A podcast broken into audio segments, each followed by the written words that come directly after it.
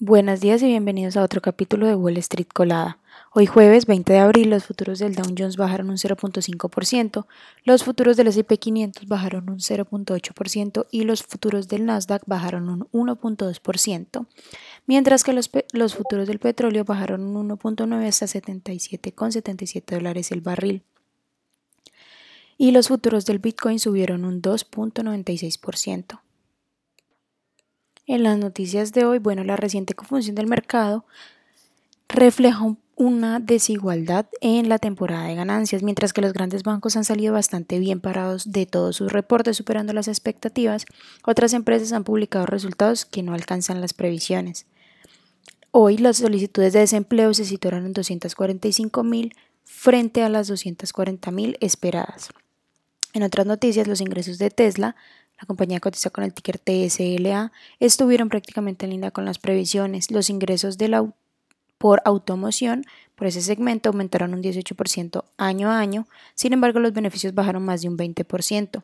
En el informe la compañía dijo que esto se debió en gran medida a mayores costos de material y logística, además de menores ingresos por créditos medioambientales. Por otra parte, la IBM que cotiza con el ticker IBM, publicó beneficios mejores de lo esperado, aunque se quedó corto en los ingresos. Su EPS fue de 1.36 sobre ingresos de 14.25 mil versus los 14.35 mil esperados. Las acciones subieron un 1.7 en el pre-market. 1%. American Express, que cotiza con el ticker AXP, reportó un EPS de 2.4 sobre ingresos de 14.28 versus los 14.000 esperados. Por los analistas, la compañía también dijo que el gasto por viajes y entretenimiento sigue en aumento, lo que reafirma sus proyecciones positivas para el resto de este año. Sus acciones subieron un 1.3 en el pre-market.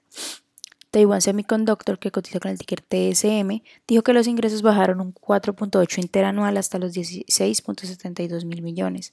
El CEO de la compañía afirmó que esto se debe al debilitamiento de la demanda para el, y para el siguiente trimestre prevé ingresos de entre 15.2 mil millones y 16 mil millones.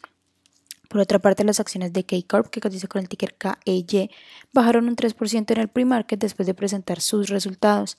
La compañía presentó un EPS de 0.30 sobre ingresos de 1.71 mil millones versus los 1.79 mil esperados por los analistas. Las acciones de ATT que cotizan con el ticker T, bajaron un 4.6% después de presentar sus resultados. La compañía reportó un EPS de 0.60 sobre ingresos de 30.14 mil millones versus los 30.27 mil esperados.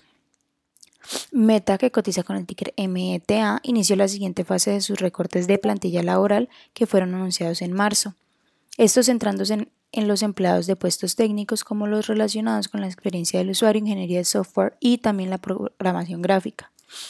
En otras noticias, el presidente de la Cámara de Representantes, Kevin McCarthy, ha presentado un proyecto de ley que elevaría el techo de la deuda hasta los 31.14 billones en, en 1.5 billones. Además de limitar el gasto federal, lo que sería suficiente para evitar un impago hasta el 31 de marzo del 2024.